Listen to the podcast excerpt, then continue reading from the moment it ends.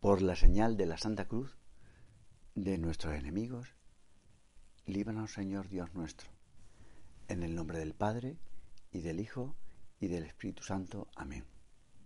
Señor mío y Dios mío, creo firmemente que estás aquí, que me ves, que me oyes. Te adoro con profunda reverencia. Te pido perdón de mis pecados y gracia para hacer con fruto este rato de oración. Madre mía Inmaculada, San José, mi Padre y Señor, Ángel de mi guarda, interceded por mí. Hay gente que pide una receta para ser santo. Y el Señor ya nos la dio en las bienaventuranzas. Hemos hablado del indigente, hemos hablado del humillado, hemos hablado del agobiado, hemos hablado de cada una de las cosas que la gente de la tierra llama malas y que el Señor nos dice que podemos utilizarlas para ser felices. Llama bienaventurados los pobres de espíritu, los que no ponen la esperanza en esta tierra, en las riquezas. Y ahora tenemos que hablar sobre los que tienen hambre y sed de santidad. Los hambrientos. Sabéis que hay una enfermedad que lleva a no comer. Es la anorexia. Aunque una pese 30 kilos, siempre se ve gorda. Es una pena. Primero porque no es verdad que esté gorda. Y luego porque puede morirse por falta de alimento. Por desgracia, en la vida espiritual, la anorexia es una enfermedad muy corriente. Hay personas que no tienen hambre de Dios. No tienen hambre creen que ya hacen bastante. Se ven gordas, con tres Ave Marías que recen por la noche, haciendo la visita al mediodía, yendo a misa un día entre semana, ya piensan que están alimentadas, que han hecho bastante, por Dios. Es como si uno se tomara tres caramelos antes de acostarse, un yogur a mediodía y dos comidas calientes en toda la semana. Pues sería como para llevarlas a la UCI espiritual. En cualquier momento pueden recaer, pueden ofender gravemente a Dios. En el fondo no tienen hambre del Señor. Se han instalado en la mediocridad. Puede tratarse de gente buena. Algunos santos eran gente buena, pero se convirtieron. Teresa de Jesús a los 40 años. Descubrió que aunque no era mala, sin embargo, estaba instalada en la mediocridad.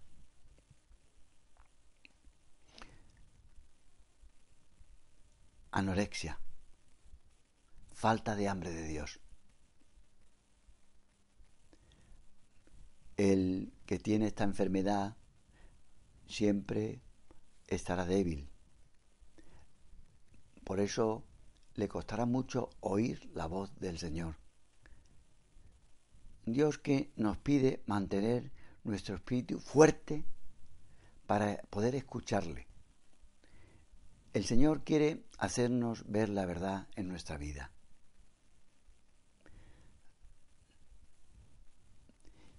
si tenemos hambre de hacer su voluntad, Él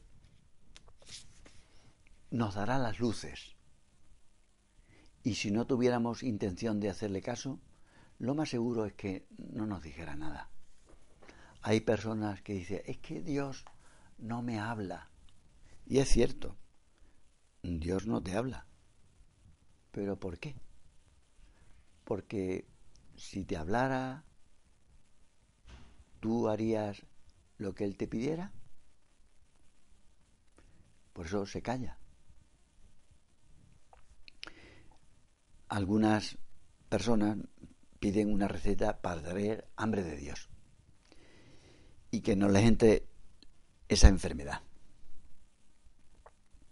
Hombre, sin pretender ser un Carlos Arguiñano, yo la voy a dictar para que te la prepare la Virgen, que es nuestra madre y la mejor cocinera. Porque entre los pucheros también se encuentra Dios.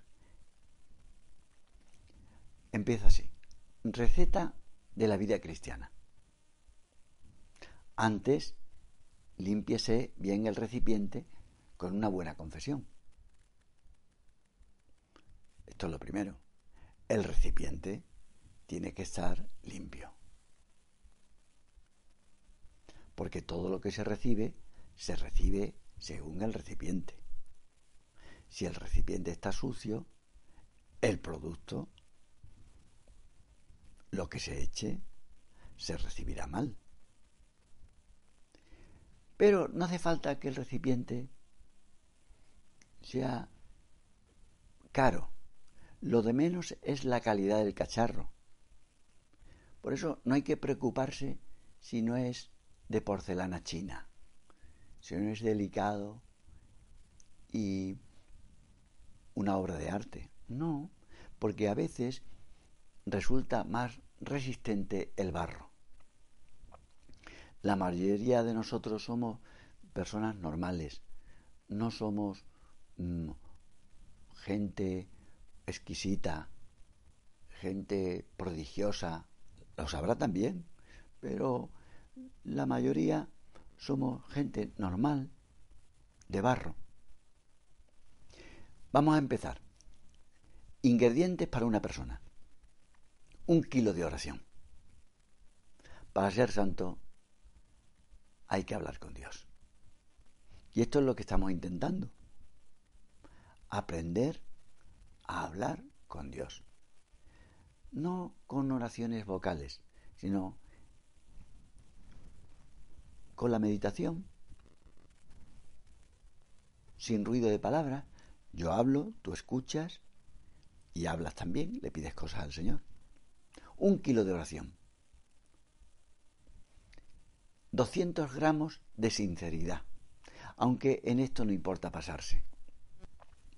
Sin la sinceridad no es posible ser santo. Fíjate que el Señor no busca a gente con muchas virtudes, cualidades humanas, ni mucho dinero. A los que elige, los elige porque eran sencillos, sinceros, transparentes. Y cuando no lo son, como le ocurrió a uno de los apóstoles, porque sin duda el problema de Judas fue la falta de sinceridad, entonces no se puede hacer nada. Con una persona que no es sincera, Dios no puede hacer nada, porque todo lo que se eche saldrá mal. Por eso no importa pasarse por la sinceridad, en la sinceridad. Luego viene un chorrito de obediencia. Obediencia, que viene de ob audiencia escuchar la voz de Dios, que nos llega muchas veces a través de otra persona, a través de nuestros padres, a través de nuestros hermanos, a través de la dirección espiritual, nos llega a través de la Sagrada Escritura. Escuchar, escuchar. Hay gente que tiene facilidad, facilidad para escuchar y otras personas que no no han cultivado esa disposición. Un chorrito de obediencia, sí, para que no se pegue la pasta. Porque a veces tenemos tendencia a pensar que lo sabemos todo. Y bueno, hay que desprenderse de nuestra propia idea de las cosas y así no se pegará la pasta. Luego viene medio litro de mortificación. Es lo que le da el sabor.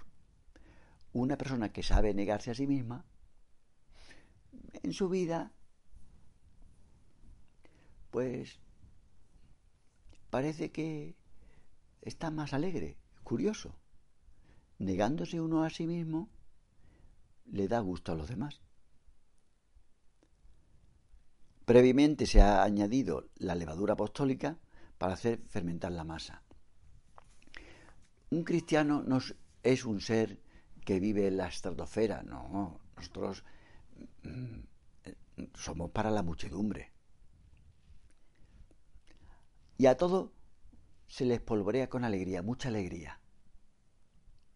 Y se pone la guinda de las cosas pequeñas. Normalmente lo que hace que una obra sea de arte es el detalle. A todo eso se le mete al baño María, que es nuestra madre, y se le dora al fuego del amor de Dios. Bienaventurados los que tienen hambre de Dios. Pues buen provecho.